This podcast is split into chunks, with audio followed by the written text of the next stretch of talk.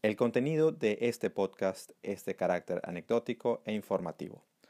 Las opiniones aquí expresadas no deben ser consideradas como asesoría o recomendación de inversión en títulos valores. La participación de cualquier invitado a nuestro podcast es de carácter personal y no busca hacer publicidad de ningún producto o servicio con fines de lucro.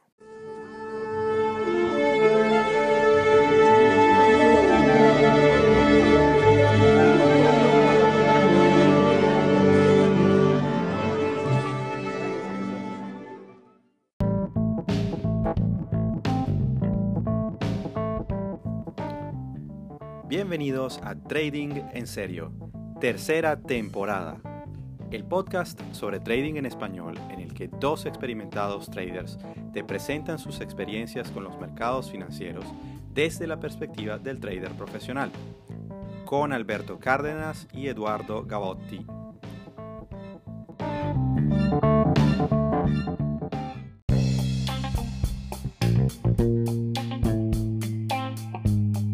Trading en serio es traído a todos ustedes gracias al patrocinio de nuestros socios comerciales. Si tienes una marca, producto o servicio y deseas anunciarlo en este espacio, comunícate con nosotros a través de nuestras redes sociales.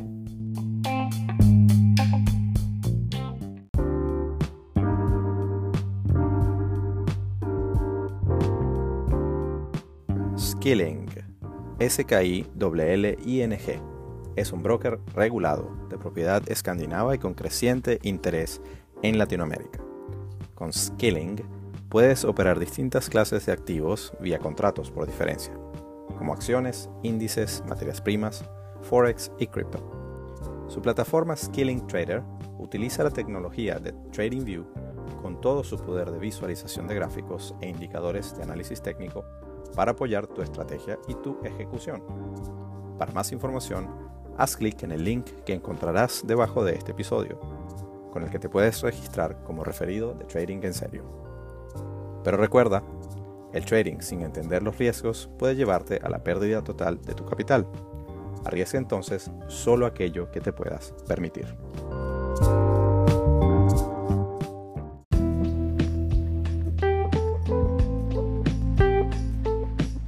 Y Trading en serio llega a ustedes gracias a Safe Centro de Estudios en Inversión Financiera, tu opción para formarte con todo lo que tiene que ver con los mercados financieros globales, tanto en temas de inversión como en temas de trading de operativas de corto plazo. Puedes conseguirnos en Twitter en arroba safepro o en Instagram arroba safe.pro. Para mayor información puedes escribirnos a info arroba safe.pro. Safe Centro de Estudios en Inversión Financiera con la piel en el juego.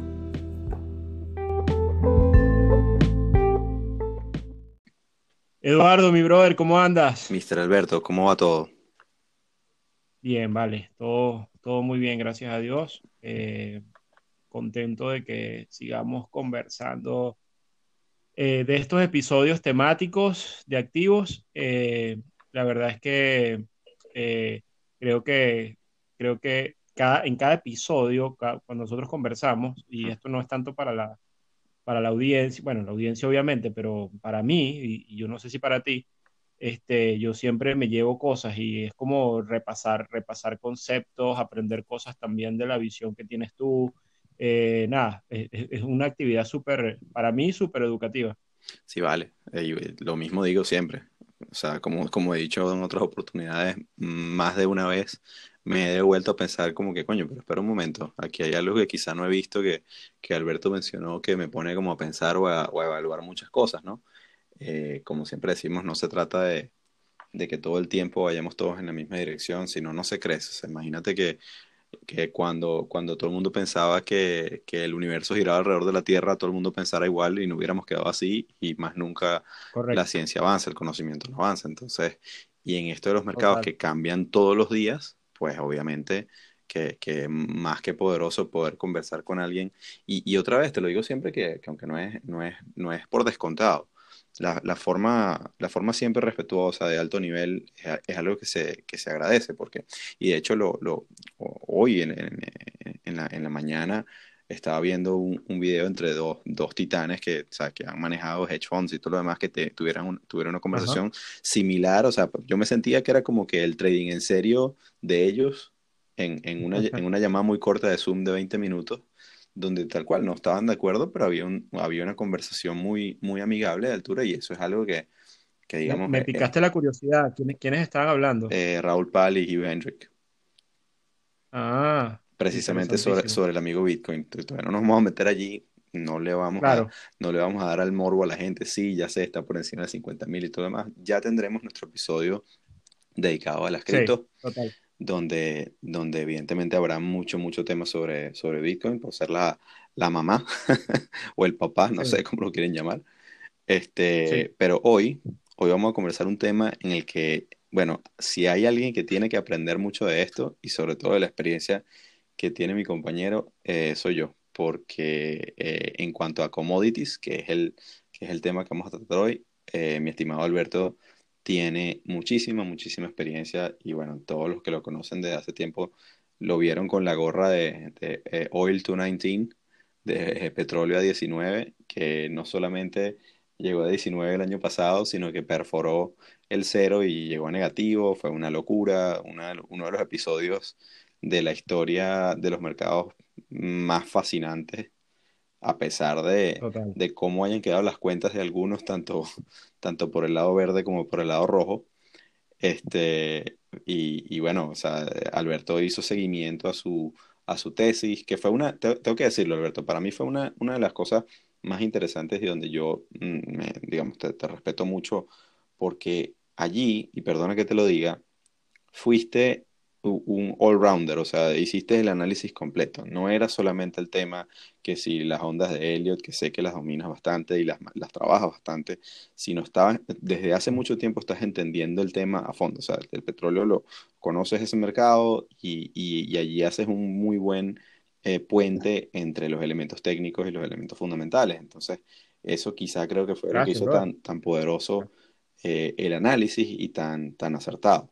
En otras cosas siempre te lo he debatido mucho, o sea, sabemos que, que, digamos, yo por el lado técnico lo, lo, utilizo de una forma mucho más ligera, pero en ese caso fue una que, o sea, tal cual, el, golazo en el ángulo, que no es que, que no es que querías tirar un centro y te salió un tiro, no, es que, es que le dijiste va para allá y va para allá y fue un golazo espectacular.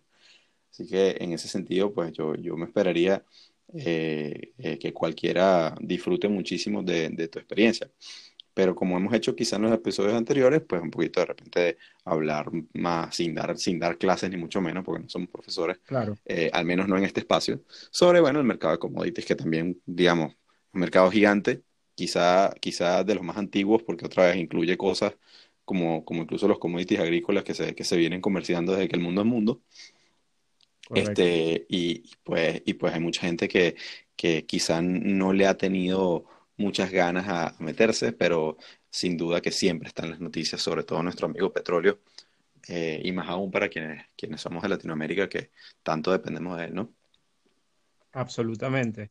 Sí, este es un tema fascinante. A mí me parece que los commodities, las materias primas, es un mercado, a mí en lo particular me gusta mucho, más allá del tema de trading, que es un mercado complicado y hay que decirlo, es un mercado de los más complejos, diría yo, eh, eh, todos los commodities, que cada uno tiene una personalidad diferente, son muy volátiles, etcétera. Ya podemos explayarnos un poquito más en el episodio, en este episodio, para hablar de ellos.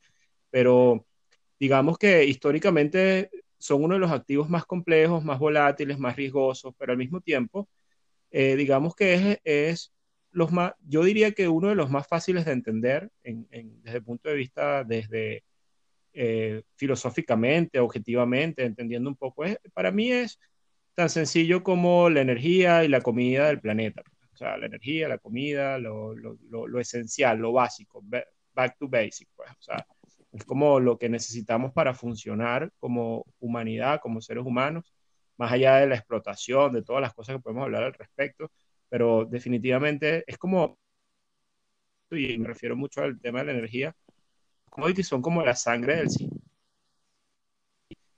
eh, más allá del tema, como dije, de, de tradearlo, de hacer trading, etcétera, es entender lo que la historia, y eso es lo que creo que donde yo quiero como hacer especial énfasis en el episodio de hoy, la historia que materias primas desde el punto de vista eh, del ciclo económico y de todo lo que representan como, bueno, como, como lo que son. Y cada una de ellas, además, ellas en conjunto cuentan una historia, como, digamos, hay índices conformados de materias primas que uno puede darle seguimiento a toda la evolución de las materias primas en su conjunto.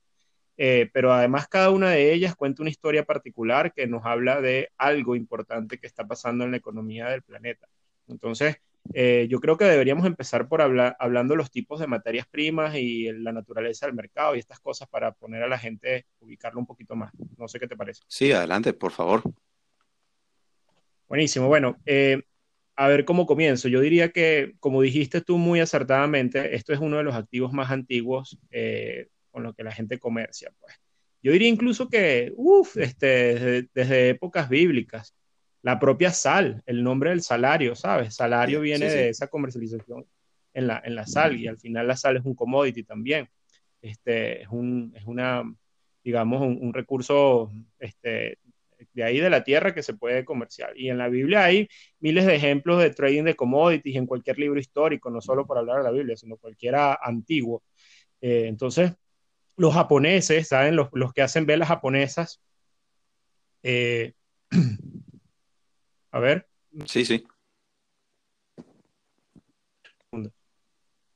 Ya, pero un momento que esto se que ¿Estamos? Sí, yo estoy aquí. Estoy aquí. Los japoneses. Ah, que eh, en el trading, las famosas velas japonesas que mucha gente. Eh, y, el origen de esa, de esa técnica para la serie de precios es súper antigua y está muy relacionada con el mercado de con la comercialización del arroz, no ahorita con los mercados electrónicos, sino hace más de 300, 400 años. Era una manera de representar un poco la dinámica de precios. O sea que los commodities están allí desde hace tiempo. Yo diría que para separarlos,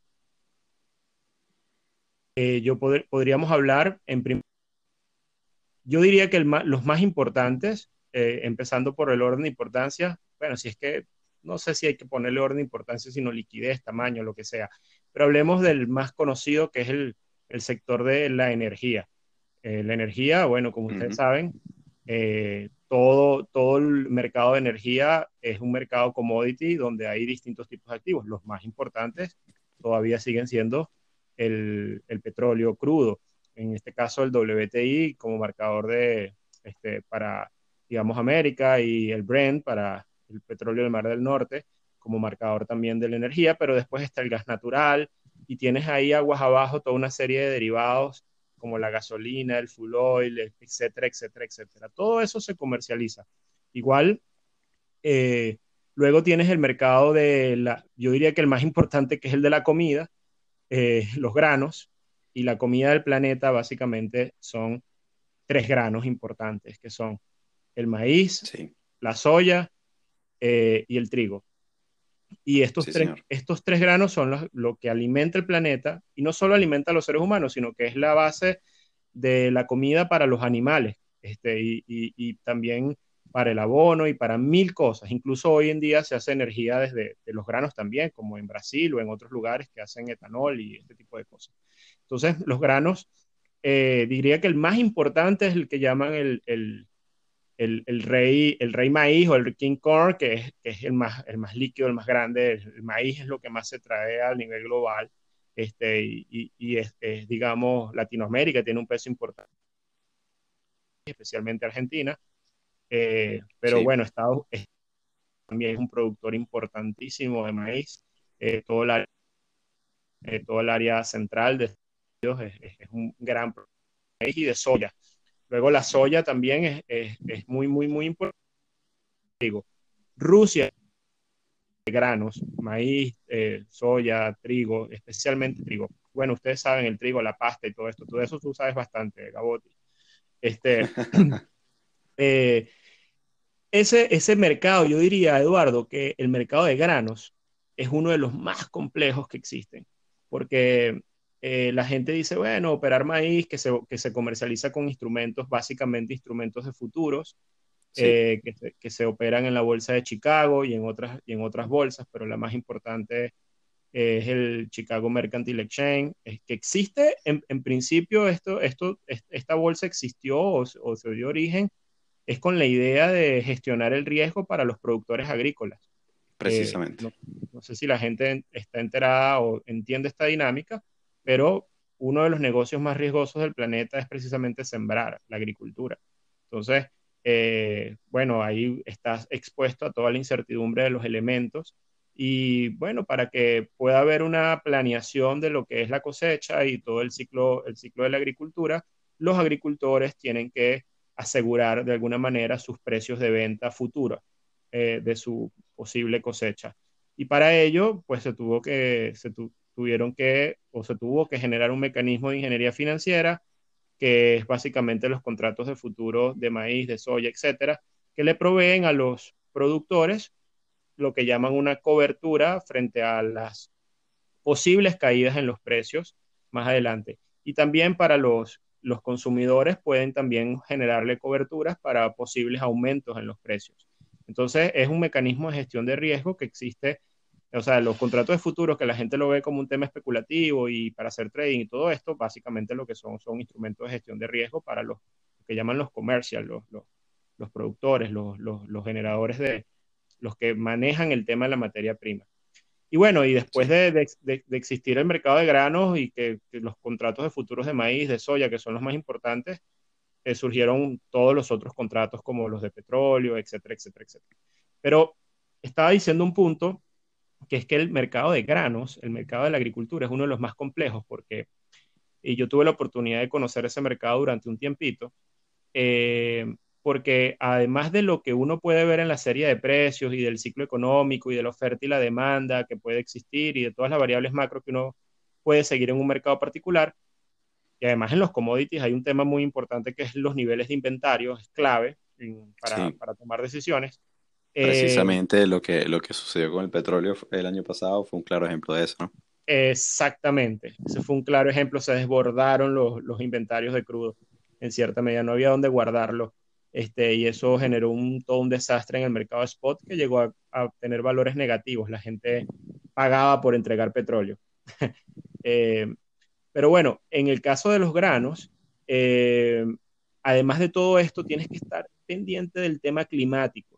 O sea, entender todas las dinámicas de, la, de, de las tormentas, de las, de las cosas que pueden generar una inundación, del ciclo, del ciclo, eso, del ciclo climático, que es súper, eh, a pesar de que es un ciclo, súper incierto. Entonces, este, la gente que sigue el mercado de granos prácticamente se convierten también, además de trader y de coberturistas o la palabra que quieran tener, en meteorólogos. O sea, es una cosa increíble y, y tienen que entender cómo, cómo, está el clima, cómo está, el, cómo está, cómo viene la... Ahorita mismo hay una corriente de frío increíble eh, y todos esos elementos tienen impacto en, el, en, ese mercado de granos.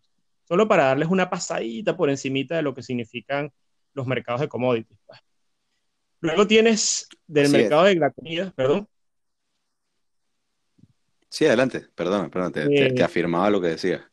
Sí, luego de ese mercado, digamos energía, comida, tienes los metales. Los metales que son eh, súper importantes, es la base estructural industrial para el crecimiento económico, y ahí los podemos separar en dos grandes grupos, que son los metales, los que muchos conocen, que son los metales preciosos, especialmente el oro, la plata, que tienen un valor de reserva, que lo pueden comprar los bancos centrales de alguna manera porque se convirtieron en dinero desde hace muchísimos años eh, y es un, dinero, es, un, es un valor adquirido, es un recurso no renovable y bueno, tienen esa propiedad. Pero además, están todo, e, e, ellos mismos tienen un, uso industrial un tanto más limitado, pero lo tienen. De hecho, en la industria tecnológica se usa mucho el oro, la plata, etc. Y luego tienes los grandes metales que se usan en la industria, como el cobre, el hierro, el aluminio, este, el níquel, y hay toda una serie de metales también y de elementos como el palladium, este, que hoy en día son, eh, eh son muy, muy usados. Y, y hay una característica en el tema de commodities que podemos hablar de él y que no manejo mucho, pero que está muy en boga, que son las tierras raras, este, que es todos estos elementos eh, raros, como su nombre lo indica, pero que son muy usados por la industria tecnológica y que se usan para hacer baterías, para la industria espacial, la industria de armamentos, en la industria de enriquecimiento de uranio, etcétera, etcétera, etcétera. Eh, ahí, ahí, ahí es, es, un renglón de los commodities. Bueno, dije metales, granos, energía. Este, los granos es lo que llaman soft commodities o commodities blandos, este, la energía obviamente es energía este, y los metales, pues yo diría que esos son los grandes grupos. Luego tienes el área, otras cosas en comida como carne de cerdo, carne de res, leche, este, jugo de naranja. Sí, exacto, el, ganado y... El ganado, en pie, el ganado, exactamente. Este, todas estas cosas también se negocian en los mercados y son, son commodities. Este, pero digamos que los grandes, el grupo importante donde hay la liquidez, donde está el, fuerte de las transacciones diarias, son esos tres grandes grupos, ¿no? Y yo diría que si hay que hablar de uno en particular eh, con mayor liquidez, yo diría que es el mercado de energía.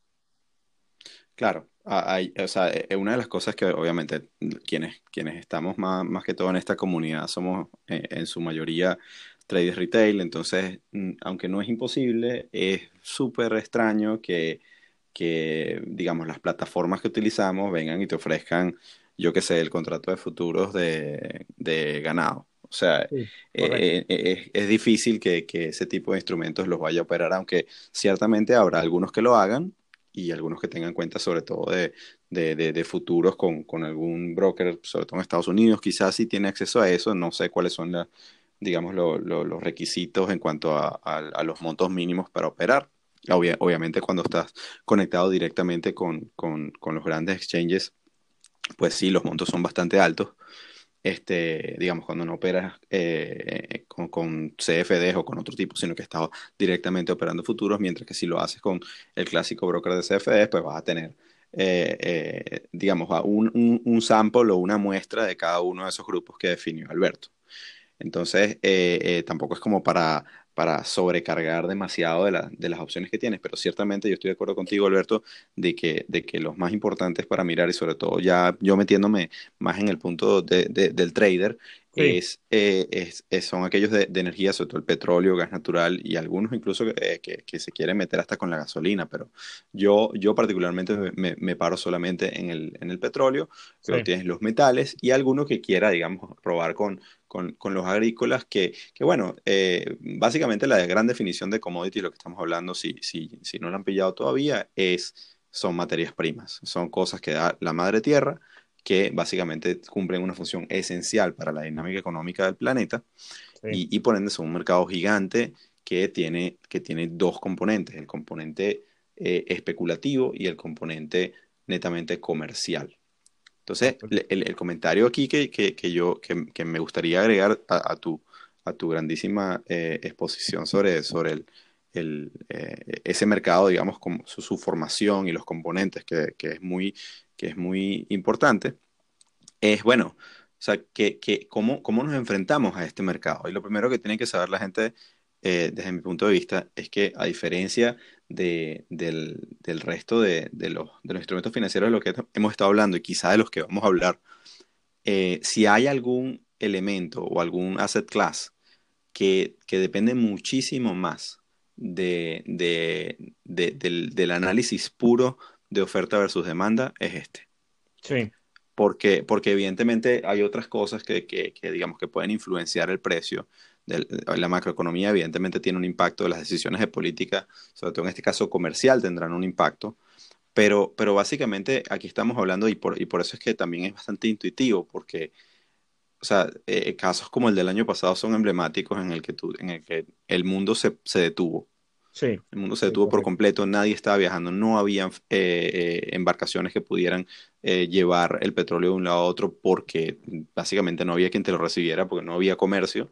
Entonces no, se desapareció la demanda y al desaparecerse la demanda, uniendo con el, con el, con el hecho que comentabas tú eh, acertadamente, de que no había donde guardar ese petróleo que ya estaba extraído, entonces generó ese cataclismo tan, tan brutal y, ese, y, y, las repercusiones que tuvo eso en el resto de los mercados. Entonces, si hay, uno, si hay un mercado que es muy tangible sobre, muy bien, cuánto quiere la gente y cuánto puede comprar o cuánto o, cuánto la gente ya mm, simplemente no le interesa eh, porque hay un sustituto, etcétera, es el mercado de los commodities. Entonces, eh, eh, y, para, y hay economías que dependen enteramente de eso. O sea, nosotros que somos venezolanos y siempre lo mencionamos, pues es una, una economía que ha vivido enteramente del petróleo desde, desde prácticamente decenas de años. Entonces, es una cosa es súper importante. Argentina lo llaman el granero del mundo por una razón, la producción de granos precisamente y, esa, y el papel que juega Argentina en el, en el mercado de, de, de commodities agrícolas es, eh, eh, es, importante o ha sido, o, ha sido importante, quizás ahora menos que, menos que, que, en el pasado.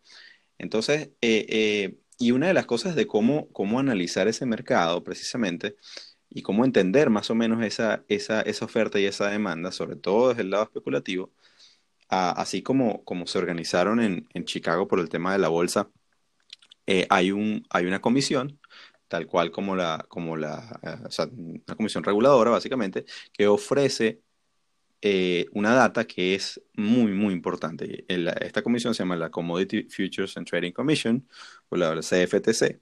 Alberto la ha mencionado en, en ocasiones pasadas, en episodios pasados, y allí puedes encontrar un reporte que se llama el Commitment of Traders eh, Report, o el, o, el, o el, reporte del compromiso de los, de los traders.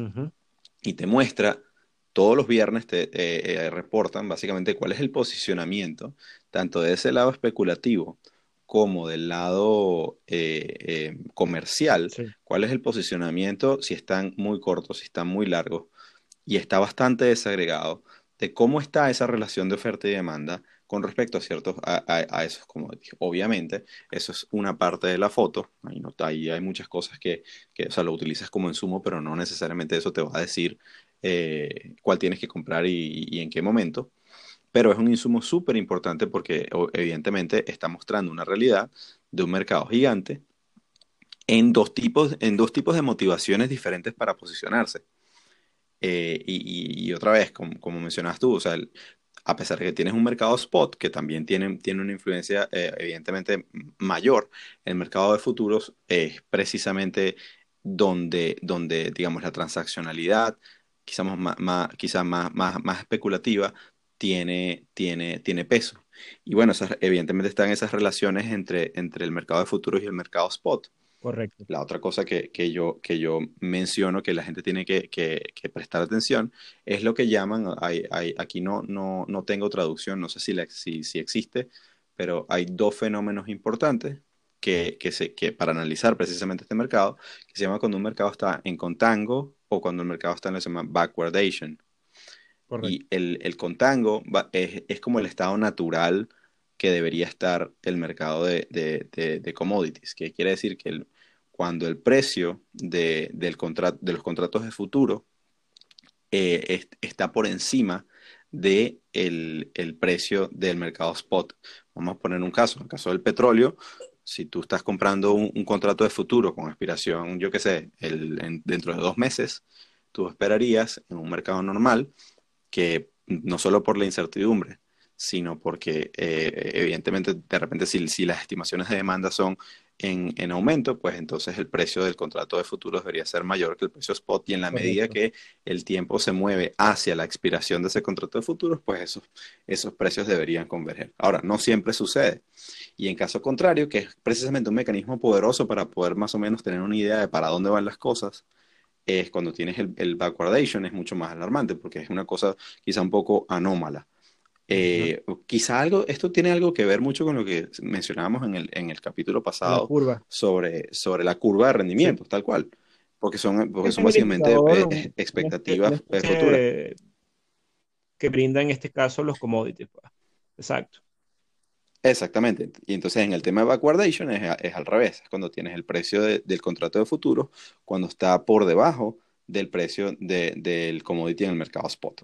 Entonces, evidentemente, si, si, la, si la gente que está comprando el, el commodity a futuro eh, está pagando menos de lo que cuesta hoy, eso obviamente, a menos que haya un, un shock eh, eh, importante en ese mercado, pues te, va, te, te, está diciendo que los precios muy probablemente pueden caer. Entonces, el backwardation es, es, anómalo y por ende tiende a ser mucho más poderoso que, que el contango, que es, una, que es una, una situación que debería ser más o menos eh, normal. Correcto. Entonces, cualquier persona que quiera enfrentarse a estos mercados tienen, mm, o sea, y si no estás viendo, porque obviamente, obviamente nosotros utilizamos bastante y mucha gente que le gusta, ok, el tema de análisis técnico, eso está allí, eh, el price action y todos esos temas funcionan, sí, pero, pero es necesario que entiendan que los drivers del precio son, eh, eh, primero y principal, la relación entre oferta y demanda. Entonces, el, el, el, reporte de Commitment of Traders, que lo, que, lo, que lo publican cada viernes, te da una foto sobre eso.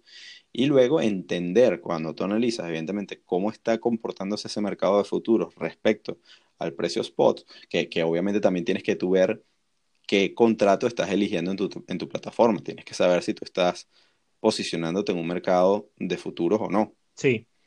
Porque va a tener unos costos diferentes, va a tener un comportamiento quizá un tanto diferente.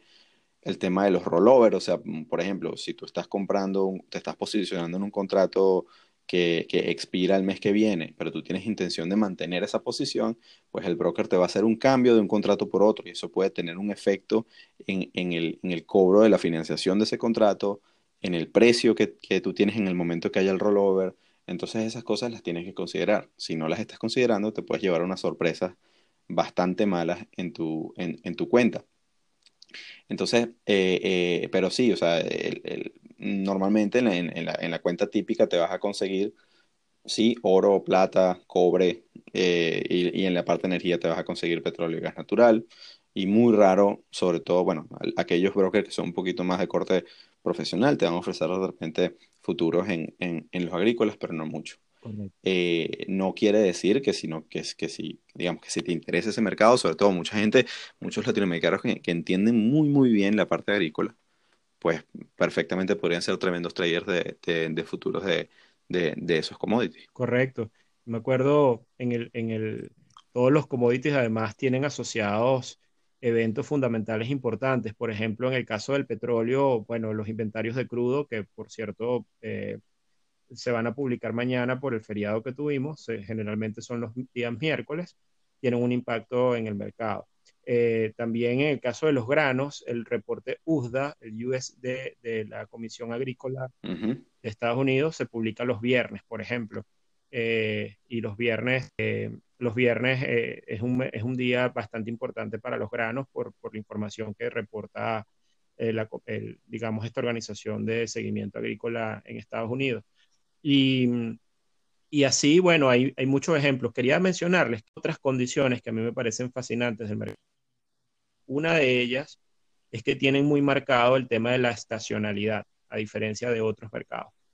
Eh, cuando hablo de, bueno, en inglés seasonality, lo pueden buscar, o estacionalidad, y los granos, la energía, este, inclusive hasta en medida los metales, diría yo, pero los productos agrícolas y, especialmente la energía están muy correlacionados con el ciclo, con su estacionalidad.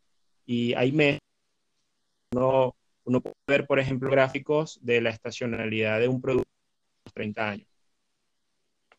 Por ejemplo, que el petróleo o la energía tiende a tener un comportamiento al principio de año de una forma, generalmente es bajista, es un, eh, tendiendo a hacer pisos eh, a finales de febrero, marzo y después de allí un, crecimiento importante hasta mitad de año, con cierta corrección. Y luego tienes el, clima en el planeta cambia, la demanda de energía aumenta y hay todo un tema de, aumento en los precios para abastecer los inventarios. Y después, bueno, otra vez hay ese, ese ciclo. Igual que con los granos, etcétera, es aún más marcado el tema cíclico del, pues tiene que ver con el ciclo de la cosecha, con el ciclo, etcétera. Entonces, la estacionalidad es algo que los que quieran operar en el mercado de materias primas deberían estudiar y ver eh, si, tienen, si tienen el commodity que están observando está sujeto a estos ciclos de estacionalidad importantes. Y otra variable que a mí me parece muy, eh, dos cosas más importantes que quiero decir. Los commodities son, digamos, eh, tienen, para mí son el big driver, para mí y bueno, para muchos economistas, de la inflación en el, en el mundo. digamos que eh, mucha gente que quiere hacer un forecast eh, acerca de hacia dónde va la inflación en el planeta, utilizan como base, más allá de la, cesta de precios de productos y servicios que se pueden obtener, eh, se observa muchísimo el índice de los commodities, el, índice compuesto. Eh, uno muy famoso es el CRB Index de Thomson Reuters, que es un, índice muy seguido a nivel global, que, es un índice ponderado de energía, granos, metales, etc. Entonces, en teoría, si este índice tiende a subir con fuerza, debería eh, trasladarse esto a presiones inflacionarias este, en el planeta, porque al final, bueno, la comida aumenta de precio, eh, la gasolina va a aumentar de precio, eh, todo este tipo de cosas se hacen más caras. Y viceversa, cuando ves este índice caer, es importante que tenemos más bien desinflación en algunos de deflación, como viví en el año, en marzo del 2020, que se, fue al piso ese índice.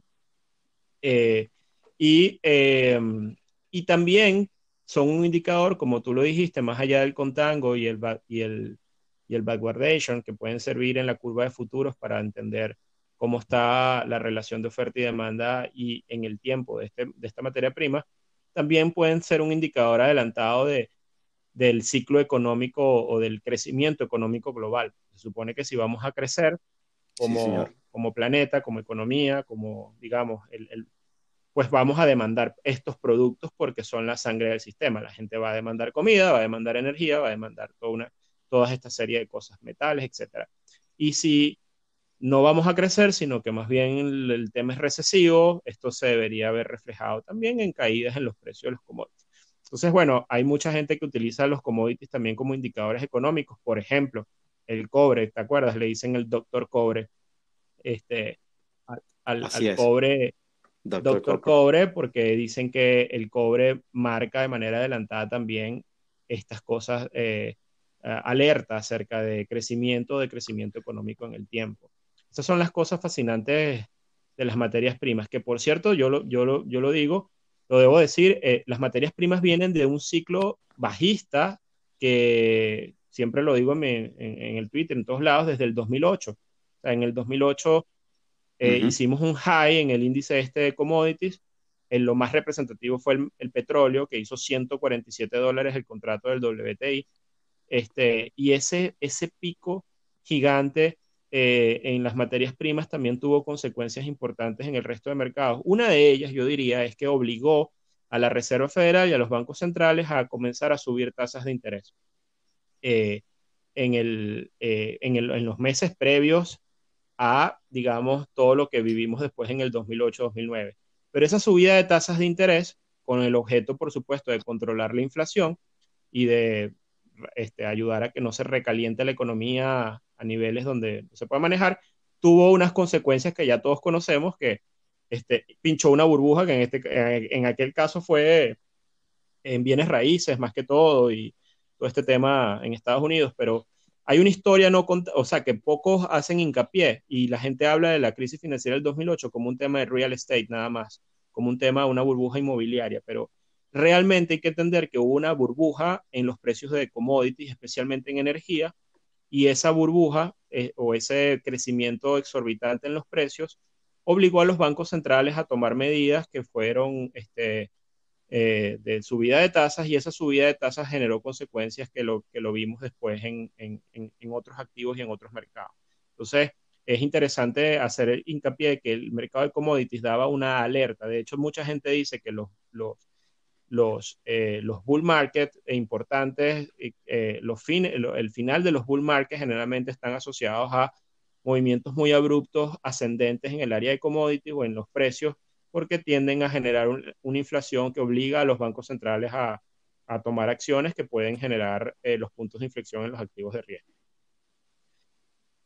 Sí, bueno, ahí, ahí otra vez siempre hay temas de discusión, porque por ejemplo el caso es que ahora tenemos un, una base inflacionaria muy baja. Entonces, entonces eh, digamos, ciertamente, y, y, es, así, lo, lo, yo estoy muy de acuerdo, como hemos hablado de, en los otros episodios, los commodities no son excepción, tú puedes utilizarlos como, como indicadores para, para, para el resto de los mercados, y en, y en el caso, otra vez, los commodities tienden a ser mucho más eh, palpable, mucho, mucho más tangible. Yo, yo, por ejemplo, el tema inflacionario no, no lo veo tanto así eh, en cuanto a, por ejemplo, utilizar, eh, o sea, entiendo lo que mencionas del índice de los commodities, eh, sobre todo agrícolas, porque obviamente hay una relación directa entre si, si el insumo principal es más caro, pues el resto de los productos serán más caros. eh, y, ese, y ese insumo, obviamente, eh, el, el, incremento obedece a una dinámica otra vez de, de oferta y demanda. Entonces hay que ver exactamente cuál, cuál de los dos es el que se está moviendo y por qué. Eh, o sea, yo, yo, para mí, la, la, forma como yo lo veo, la inflación es, es primero y principal un, un fenómeno monetario. que, que, que, digamos, la, el, ese fenómeno monetario distorsiona precisamente esa, esos patrones de, de, de, de demanda y, evidentemente crea el resto de los problemas. Entonces, pero sí es cierto que ese índice lo puedes utilizar como, como primer, como, como digamos, primer derivado para entender hacia dónde va la cosa. Digamos, el, el primer efecto, tú no vas a ver, digamos, no vas a ir al supermercado para ver si las cosas están más caras mañana, pero el primer efecto es precisamente ver ese mercado de, de commodities agrícolas en donde en, dónde está y cómo se está moviendo, para luego esperarte la inflación en, el resto de, los productos terminados. Entonces, allí sí estoy muy de acuerdo. Y en el caso de, los metales, yo lo veo muchísimo. Yo, yo utilizo personalmente mucho el cobre eh, y el año pasado fue brutal para, para evaluar precisamente el, el, eh, el desempeño, de, sobre todo el, de los sectores industriales. Porque, porque el cobre, o sea, quien tiene, quien tiene una casa y ha tenido un problema con una tubería, ha visto que todos los tubos son de cobre quien ve, quien, quien sabe de mecánica y ve qué, qué, qué, mm, qué piezas utilizan en la construcción de, de, automóviles y demás, también hay, hay, algunas piezas de cobre. Entonces, eh, tienes eh, eh, básicamente China, que estuvo y que todavía sigue, sigue construyendo una barbaridad, porque es un terreno gigantesco, se, se, nutre demasiado de ese mercado. Y la forma como China se ha posicionado con, comprando asociándose, integrándose, etcétera, con, con los países, sobre todo latinoamericanos y, africanos, que son los proveedores principales de, de materias primas, de, de, commodities, te, te, da esa, esa, esa, ese indicador de que ellos necesitan esas materias primas para seguir desarrollando su, su infraestructura y su economía. Entonces, básicamente para mí, en forma sencilla, yo digo, para dónde va el cobre es para dónde va China si tú ves, si tú ves que, que el cobre está, está eh, cayendo fuertemente, quiere decir que China no está consumiendo cobre. Y si China no está consumiendo cobre, quiere decir que la infraestructura de China no está produciendo.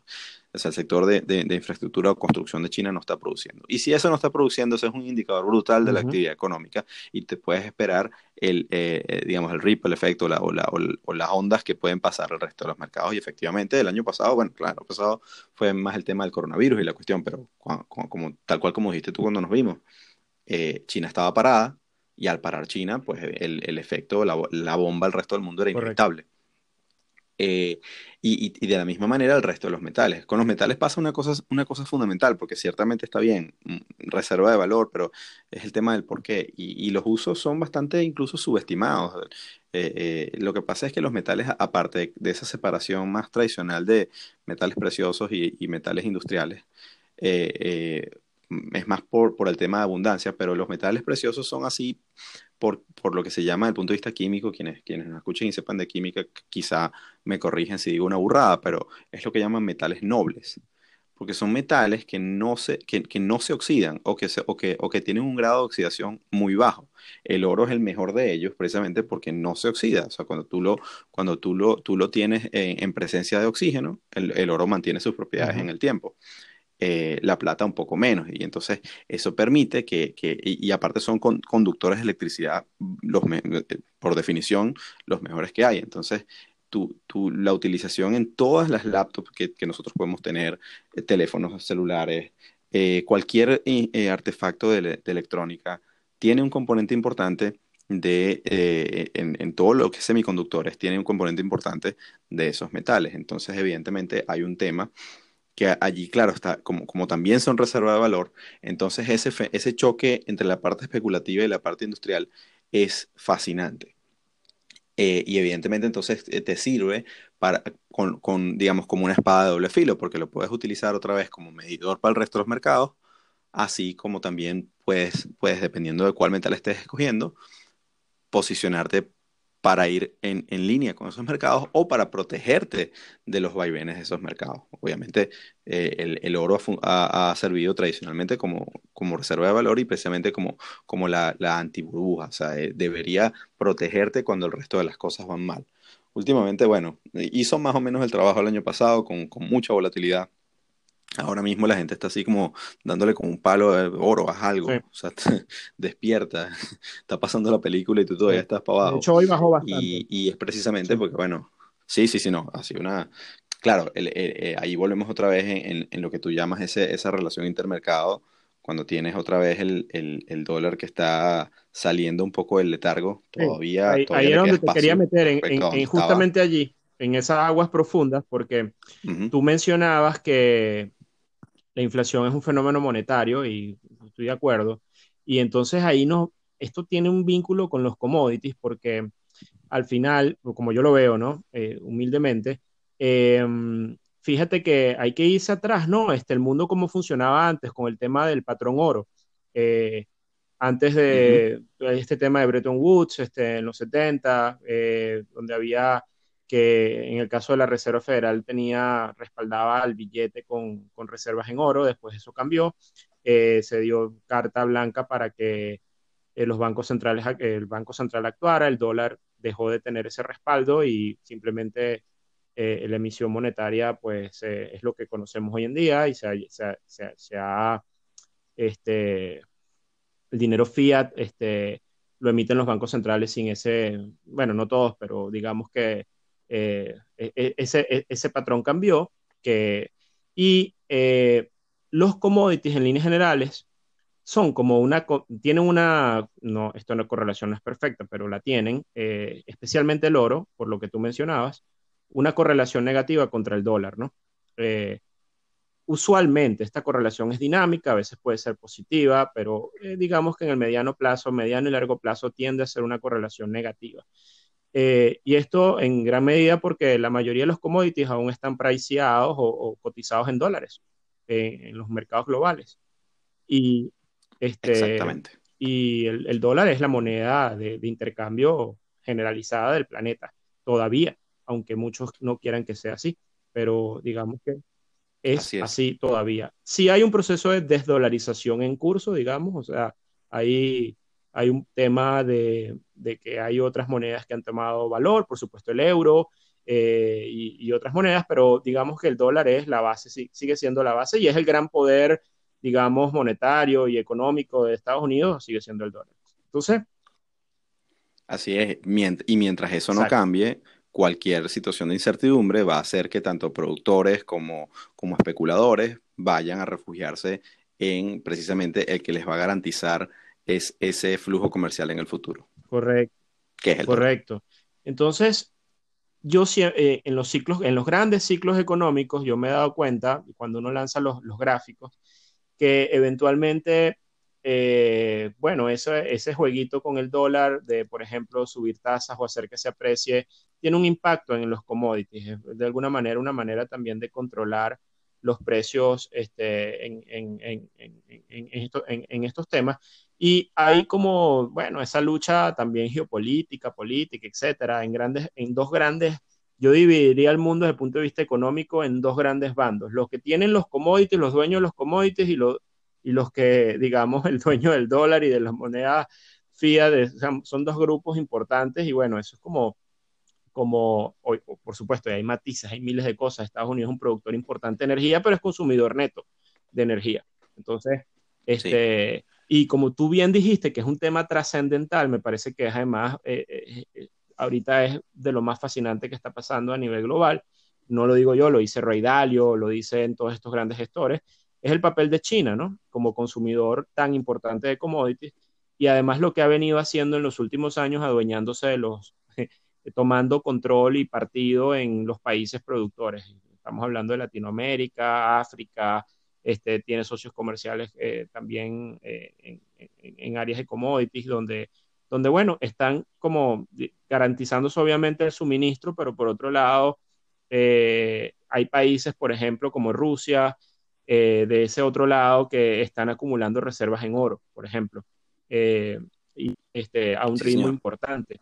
Entonces, es como una, también detrás de todo esto hay como una lucha con, no, no sé si una guerra o, o una visión donde al, que la batalla final va a ser contra el dólar, digamos. Eh, y, y, estos países de alguna manera se vienen preparando frente a este, frente a este hecho.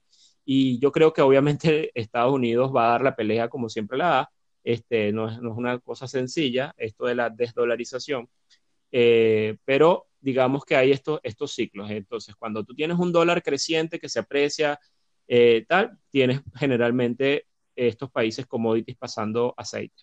Eh, y si tienes un dólar en, una en una pendiente negativa, depreciándose en el tiempo, generalmente tienes unos flujos de fondos muy interesantes para estos países que dependen de la explotación de commodities porque los commodities probablemente están brillando o están subiendo bastante cosa que eventualmente eh, estos últimos años estas correlaciones han sido un tanto extrañas, este, pero en líneas generales se han mantenido. Tuvimos en el 2015, 2016 un, proceso ascendente en el dólar y una caída en los commodities y ahora hemos tenido durante todo este último, los últimos seis meses una caída importante del dólar y hemos visto en algunos commodities unos rebotes importantes, en, especialmente en los granos, este, y en, en, algunos metales, pero fíjate, por ejemplo, lo que está haciendo el oro ahora, que no está en nuevos highs, eh, eh, está ahí, tú sabes, este, dando señales mixtas y el dólar otra vez está como empezando a rebotar. Entonces, bueno,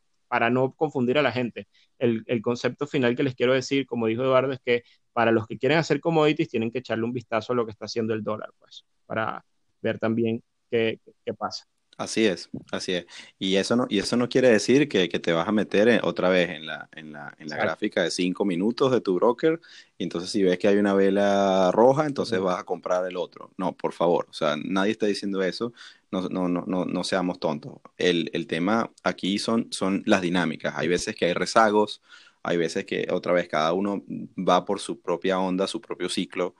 Eh, pero tiende a haber esas correlaciones, que las correlaciones son cambiantes, pero no quiere decir otra vez que tuviste la noticia de, que te mandó tu broker por el teléfono a decir el dólar está subiendo otra vez, entonces tú vas y vendes oro inmediatamente. De repente te funcionó, te funcionó una oportunidad, pero tienes que tener cuidado porque es más el, los temas de temporalidad, los temas de, de precisamente es, esas tendencias tienes que ver, tal cual como me decía un gran profesor de, de macroeconomía, o sea, si tú te despertaste un día y, y, y, te, y baja, baja, la balanza y, pesas dos kilos más, no, no es que estás adelgazando, es que no has desayunado. ¿Entiendes? Entonces, no, tienes que, una cosa es el, el movimiento puntual y otra cosa es la, la, la, tendencia, pero sí, muy acertado. A ver, Alberto, hay una, hay una noticia que salió en diciembre de, del año pasado que, que tiene más de uno rascándose la cabeza y es que el, el eh, de los contratos de futuro del commodity más preciado del planeta, preciado no, no, no digamos preciado, más valorado y no otra vez no, por, no, no en términos monetarios, eh, es el agua. Entonces eh, salió la, la, la CME, básicamente creó un contrato el primer contrato de futuros de agua de, de, California, presente por, a raíz de los incendios brutales y, y la deforestación y, y, luego todo el tema de, de los periodos de, de sequía y, de lluvia que se han ido modificando, algunos, digamos, obviamente el tema de cambio climático y demás. Este, pero sí, obviamente eh, hay un tema que se está manejando sobre la escasez de agua y, y, bueno, cualquiera que hace, se mete en Google Maps y hace zoom out y te echas para atrás y ves que la Tierra tiene todos esos océanos, dice, ¿cómo es posible que el planeta Tierra, que tiene tanta agua, pueda, pueda estar eh, comerciando así? Bueno, sí, es un tema, es un tema sumamente eh, que, que, toca geopolítica, que toca, toca sí, fibras muy, muy, muy, duras, porque, muy nerviosas. Sí, tienes a las Naciones Unidas poniendo un, básicamente un, un, comunicado diciendo que están totalmente en contra de eso, porque como es posible, el agua debería ser gratis para todo el mundo y todo lo demás, pero bueno, eh, eso está allí. Ahora, no, no, no es que es el contrato más negociado del mundo, todo, o sea, empezaron ya por allí, pero te da una indicación de para dónde pudieran ir las cosas. Aunque eso no quiere decir mucho, tú pudieras, como siempre digo, tú puedes crear un, siempre que, siempre que haya gente dispuesta a, operarlo, tú puedes crear un contrato de lo que sea. Eh, pero ciertamente es una cuestión para, para, tomar atención sobre, sobre qué puede estar pasando en el planeta, no digamos mañana, pero quizás para las generaciones futuras y demás, porque es un tema eh, eh, de bastante alarma. Y, y, aquí, yo sé que me dijiste que, que en algún momento hablemos de, de los temas de, de ESG y todo eso, y sí, lo podemos hacer.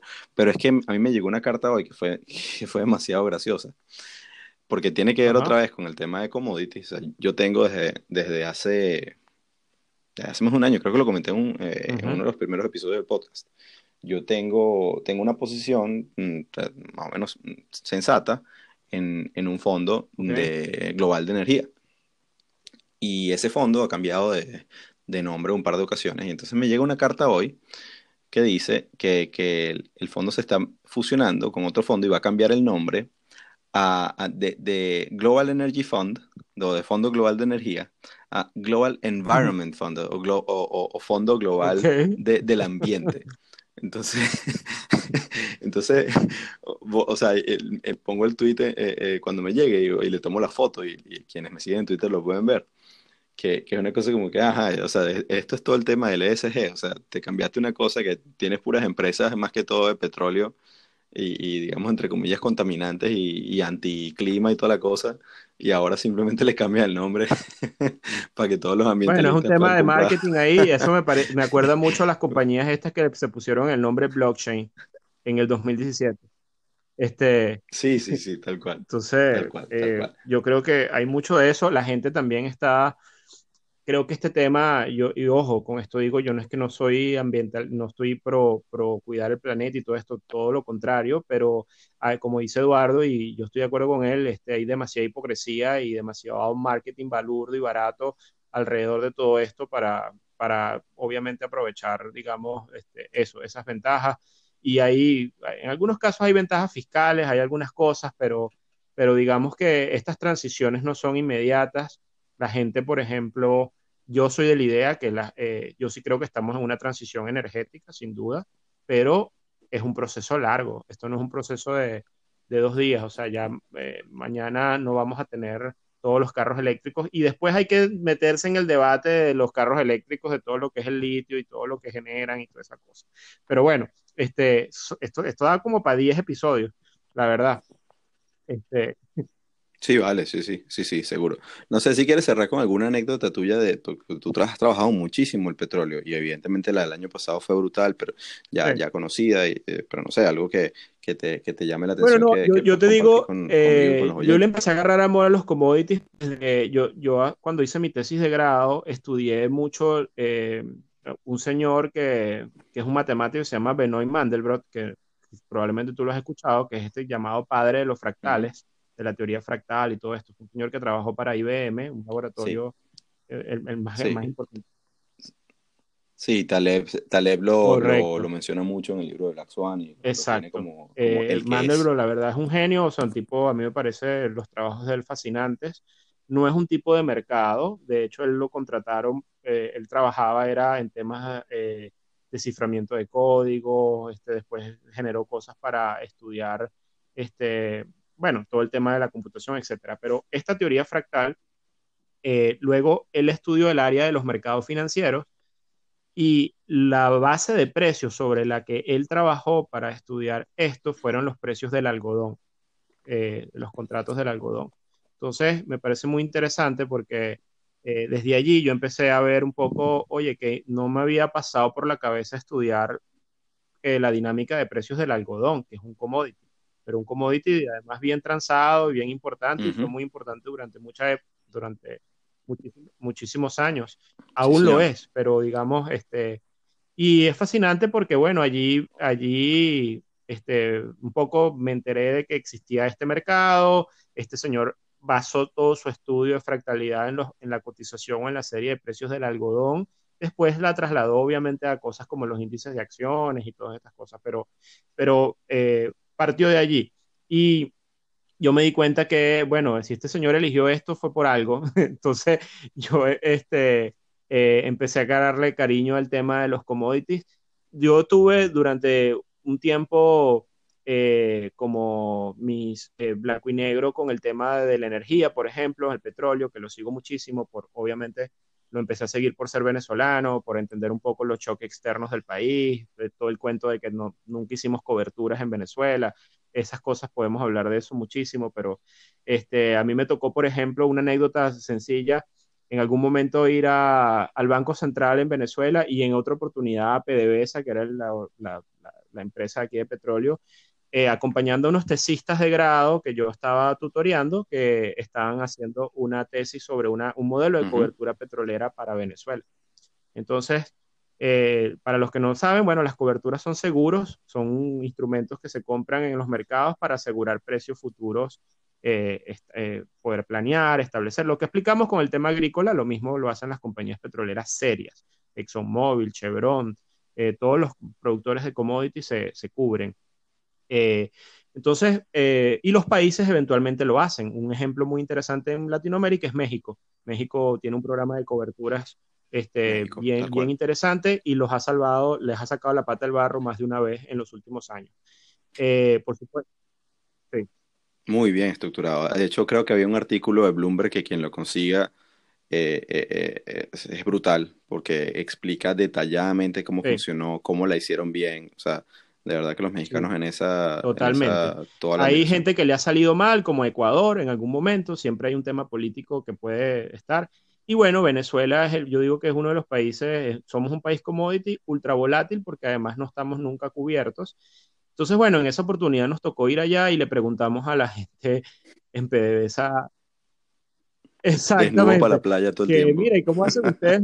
y luego el mar se retira. Una de las preguntas que le hicieron estas chamas fue, este, mira, eh, ustedes tienen un departamento de sí, ellos tienen un departamento de monitoreo de los precios del crudo y toda esa cosa, ¿no? Que es cualquier vaina. Yo me imagino la central nuclear de Homero Simpson con el pajarito que le da este, Taca, taca, taca.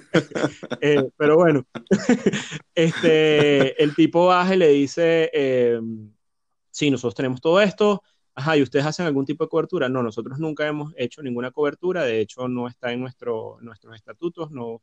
Eh, bueno, sí hay, sí hay posibilidad de hacerlo, pero no lo hemos hecho, ajá. Este, ¿Y qué hacen ustedes cuando se derrumba el precio del petróleo?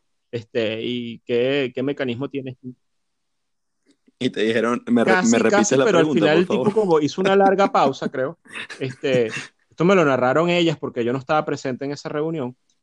Bueno, para eso tenemos al comandante, se va para la OPEP y listo. Este, bueno, ok. Está bien. Esa fue la cobertura. hasta luego, gracias. Muchas gracias, bueno, hasta ah, luego. Ok, bueno, listo. ahí quedó un poco la reseña de la visita a la empresa petrolera más importante del país y de Latinoamérica en su momento. Este, y bueno, por supuesto, este, no le pararon media bola a lo que, a lo que le estaban planteando, eh, que era el modelo este de cobertura, y bueno, quedó engavetado en un departamento de research de una universidad. Ahí. Eh, pero es interesante eh, comentarlo porque, bueno, es parte de nuestra historia y de lo que hemos, hemos vivido como país y, la verdad es que los ciclos van a seguir estando, vamos a tener shocks positivos y negativos. Creo que estamos a puertas de un shock positivo en los próximos años. Y bueno, este, yo creo que en, si nosotros no cambiamos nuestra mentalidad de estructura, digamos, hablo de Venezuela y en algunos casos esto es válido para muchas organizaciones o lo que sea, cuando tienes un shock de volatilidad tan importante en el ingreso, este, ¿qué pasó aquí? Así es. Bueno, de hecho tienes al, tienes al, al, petróleo ahorita cruzando los, los 61 dólares el WTI. Eh, después de todo ese episodio y, pareciera que tiene mucho espacio de subida, entonces como que sí. Claro. Eh, ojo, otra vez no estamos diciendo vayan y abran su plataforma y pongan un trade ahora mismo. Mm, mm, vamos, vamos, a, vamos a pensar las cosas, vamos a calmarnos, como decíamos. y, a monitorearlo, pero sí, todo, todo, eh, los commodities son fascinantes porque tienen otra vez toda esa dinámica detrás que, es más vieja que, el, mundo, que el mundo mismo. Entonces, este, nada, Alberto, buenísimo. Yo, yo muy contento de, de, este episodio, me llevo muchas cosas y espero también que la audiencia lo haya hecho. Este, para el episodio siguiente de repente, no sé, pues tenemos que conversar de cuál, cuál toca. Yo diría que de repente nos metemos ya con, con acciones y la cosa se empieza a calentar un poco. Bueno, brother, un gustazo. Este, y de verdad, un abrazo a la audiencia que nos sigue. Eh, este, siempre es eh, sabroso hablar de estos temas. Y bueno, vamos a ver qué, qué, es lo que nos depara a Latinoamérica y la región, este mercado de commodities en los próximos meses y años, pero creo que la, la volatilidad sí está garantizada. Eh, y bueno, es importante que incluso, aunque no los operemos como latinoamericanos o como este, participantes de la región, entendamos de qué va, porque nos afecta a todos aunque no queramos, así como el tipo de cambio. Sí, tal cual, mientras en el, en el mundo desarrollado de repente todo el mundo se pasa a comprar Tesla o, o, vehículos otra vez eh, eléctricos en general, eso qué impacto va a tener sobre todos nosotros. Saludos a los amigos que nos escuchan en Europa. Bueno, pana, fuerte abrazo. Quedamos así para la semana que viene entonces.